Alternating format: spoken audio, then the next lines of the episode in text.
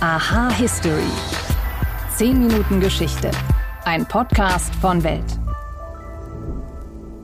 Es ist eine traurige Erkenntnis. Aber die aktuelle Weltlage zeigt einmal mehr, ohne Krieg, das kann die Menschheit einfach nicht.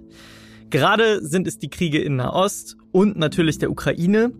Aber auch hier in Zentraleuropa gab es zwischen all den Republiken, Königreichen und Diktaturen bis zur Katastrophe des Zweiten Weltkriegs immer wieder kriegerische Auseinandersetzungen.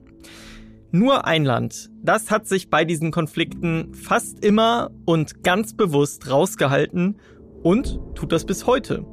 Die Schweiz. Wie die Eidgenossenschaft zum Inbegriff der Neutralität wurde und was an dieser Rolle alles dranhängt, darum dreht sich diese Folge. Außerdem geht es um die Rolle des Palästinensertuchs. Wie wurde aus diesem einfachen Stück Stoff ein politisch aufgeladenes Kopftuch? Ich bin Wim Ort und ich begrüße euch zu Aha History. Schön, dass ihr eingeschaltet habt.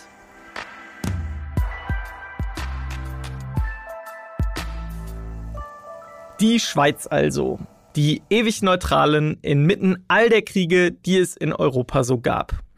Ob in den Weltkriegen oder auch in den napoleonischen Kriegen des 19. Jahrhunderts, die Schweiz hat sich in diesen Konflikten, zumindest offiziell, nie auf eine Seite geschlagen.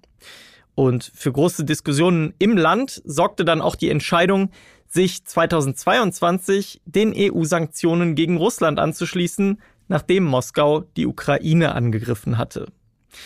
Aber wie wurde die Schweiz zum neutralen Akteur auf der Weltbühne? Und welche Rechte und Pflichten gehen mit diesem ganz besonderen Status einher?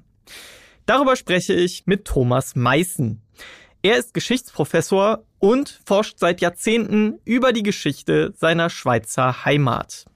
Hallo, Herr Meißen. Ja, guten Tag, Herr Ort.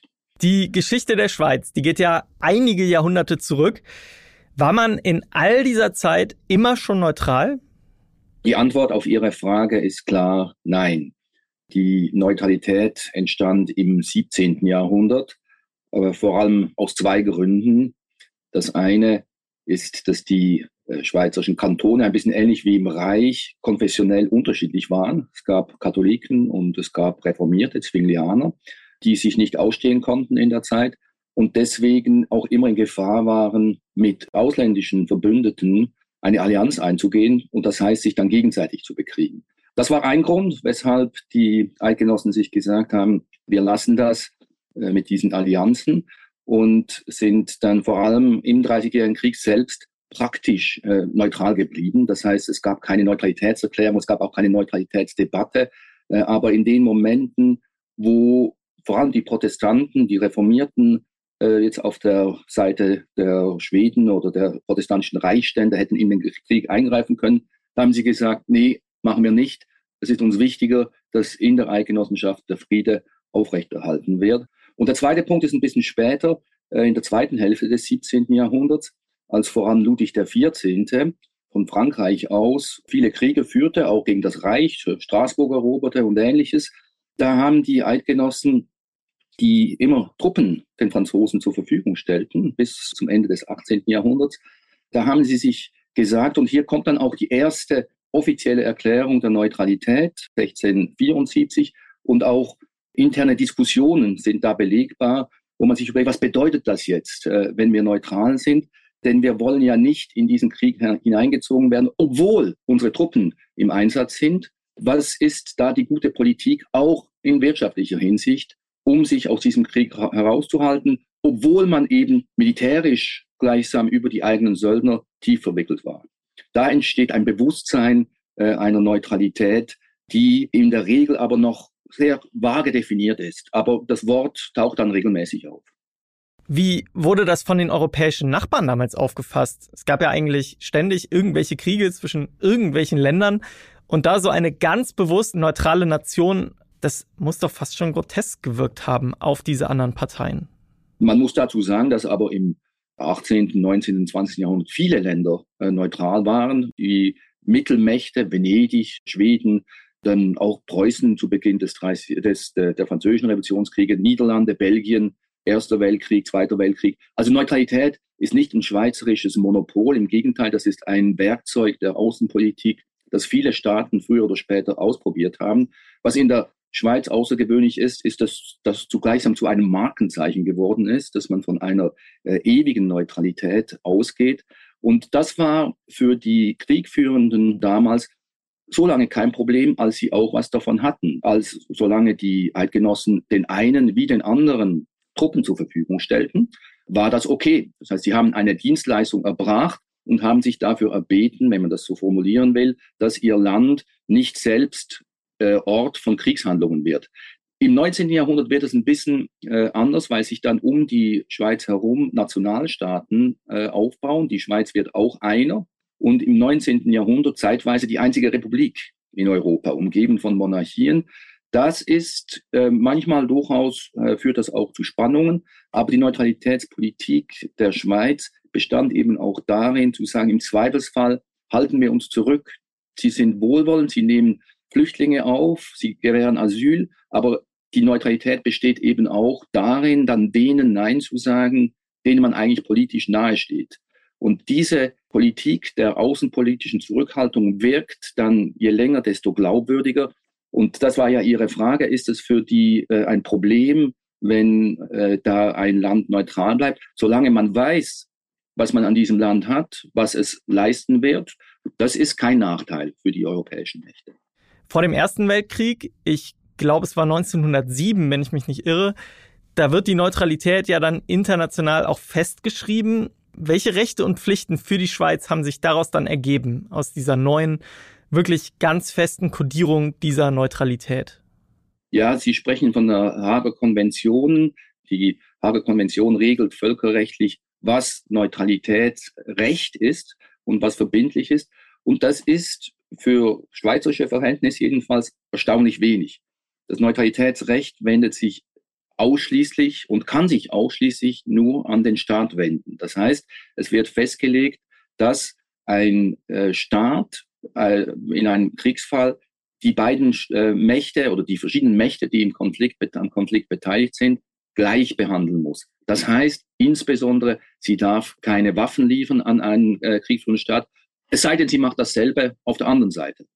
Das bedeutet aber auch diese staatliche Regelung, dass im Grunde genommen die Privatwirtschaft davon ausgenommen ist. Das heißt, Rüstungsbetriebe können im äh, Konfliktfall durchaus an die anderen Mächte liefern, die am Krieg beteiligt sind. Und das ist auch das, was im Zweiten Weltkrieg durchaus passiert ist. Schweizer Rüstungsbetriebe haben am Anfang des Krieges eher für die Alliierten, aber dann ab 1940 sehr deutlich für das Dritte Reich gearbeitet. Das war so lange neutralitätsrechtlich kein Problem, als die Schweiz das nicht unterstützt hat als Staat. Allerdings hat sie das. Sie hat durch Kredite diese Lieferungen ermöglicht, und zwar um die Beschäftigung in der Schweiz aufrechtzuerhalten, auch um dem Dritten Reich entgegenzukommen, das die Schweiz völlig umfasst hatte. Und das waren also Verletzungen des Neutralitätsrechts, auch im Sinne der Konvention von 1907. Ein wichtiger Aspekt in dieser Neutralität sind ja die, ich glaube, es heißt die guten Dienste der Schweiz. Was kann man sich unter guten Diensten eines Landes vorstellen?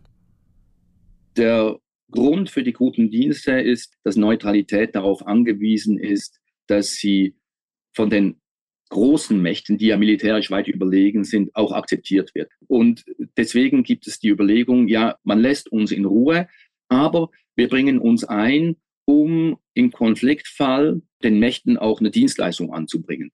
Die guten Dienste in der Nachkriegszeit waren vor allem die Stellvertretung an Botschaften.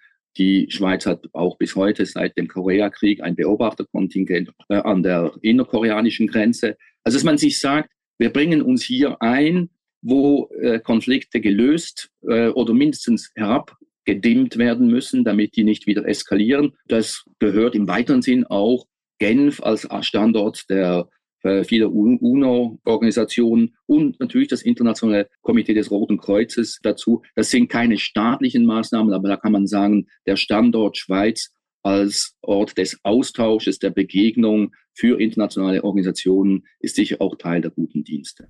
Die Schweiz hat ja bis heute eine Armee. Ist das für ein Land mit dieser Neutralität überhaupt notwendig? Sinnvollerweise kann man auf die Schweizerische Armee beziehen, erst eigentlich ab 1848 und jedenfalls im 19. Jahrhundert, als eine nationale Armee auch entstand mit nationalen Truppen. Und das war von Anfang an klar, dass eine Neutralität, die sich nicht verteidigen kann, keine ist. Denn in dem Moment, wo der Nachbar dann sagt, ja, also wenn du nicht folgst, dann brauchen wir Gewalt, da muss die, der neutrale Staat auch etwas dem entgegensetzen können, die auch immer da so ausgelegt wurde, dass die Schweiz eigentlich sich auch mit eigenen Rüstungsgütern äh, und selbstständig verteidigen lassen äh, müsse, weil sie ja sonst abhängig wurde von äh, anderen Mächten, die das dann auch als Erpressungsinstrument nutzen könnten.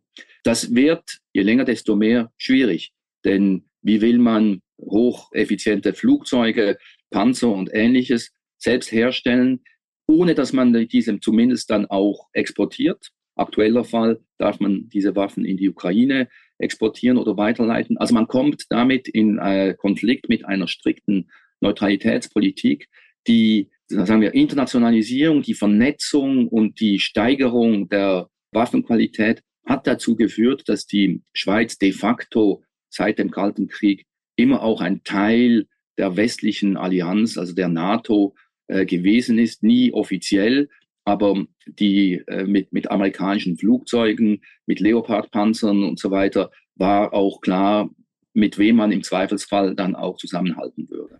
Thomas Meißen, vielen, vielen Dank für Ihre Zeit und für die spannenden Einblicke. Erst trugen es Bauern, dann wurde es zur politischen Mode und irgendwann trugen es dann sogar Influencer, das Palästinensertuch. Aber wie kam das Tuch eigentlich zu seiner Bedeutung und wofür steht es im Krieg der Hamas gegen Israel? Das erkläre ich euch jetzt.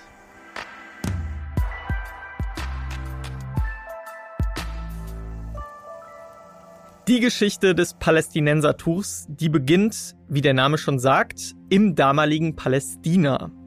Dort wurde das Baumwolltuch von der bäuerlichen Bevölkerung als Schutz vor Staub oder Hitze getragen. Politisch aufgeladen wurde es dann erstmals in den 1920er und 30er Jahren. Damals kämpften die Palästinenser in dem vom Völkerbund geschaffenen sogenannten Mandatsgebiet Palästina gegen die Zuwanderung osteuropäischer Juden. Und die arabischen Kämpfer, die banden sich das schwarz-weiß gemusterte Tuch vor das Gesicht, um unerkannt zu bleiben. So wurde das Tuch erstmals zu einem politischen Symbol. Nach Deutschland kam das Tuch dann Ende der 1960er Jahre und zwar durch linke Studenten. Damals hatte Israel die Armeen von Ägypten, Jordanien und Syrien im Sechstagekrieg besiegt und anschließend das Westjordanland, die Sinai-Halbinsel und die Golanhöhen besetzt. Große Teile der linken Szene solidarisierten sich mit den Palästinensern und als Symbol dessen tauchte das Tuch in dieser Zeit erstmals auf Demonstrationen in Deutschland auf. Fast von Anfang an war das Palästinensertuch im Westen aber auch ein Symbol für Terrorismus. Denn die palästinensische Flugzeugentführerin Leila Khaled trug es auf einem Porträt aus dem Jahr 1969, auf dem sie eine Kalaschnikow hält und das damals um die Welt ging. In den 1970er Jahren wurde das schwarz-weiße Tuch dann zu einem allgemeinen Zeichen der Linken in Mittel- und Westeuropa. Und weil Geschichte manchmal ganz schön wirr sein kann, wurde das Tuch um die Jahrtausendwende auch noch von der rechten Szene adaptiert. Klingt erstmal unlogisch, machte für die Beteiligten aber durchaus Sinn. Denn zum einen schmückt man sich auch in rechten Gruppen gern mit revolutionären Symbolen und zweitens trägt das Tuch natürlich eine antisemitische Message in sich. Trotz all dieser Wendungen geriet das Tuch einige Jahre später sogar in den Fokus der Fast Fashion Industrie. Es lag bei Modeketten wie Zara oder H&M in den Regalen und war somit nach rund 100 Jahren im Mainstream angekommen. Bis zu den Angriffen der Hamas-Terroristen auf Israel im Oktober 2023. Seither ist das Tuch wieder ein Symbol für Judenhass.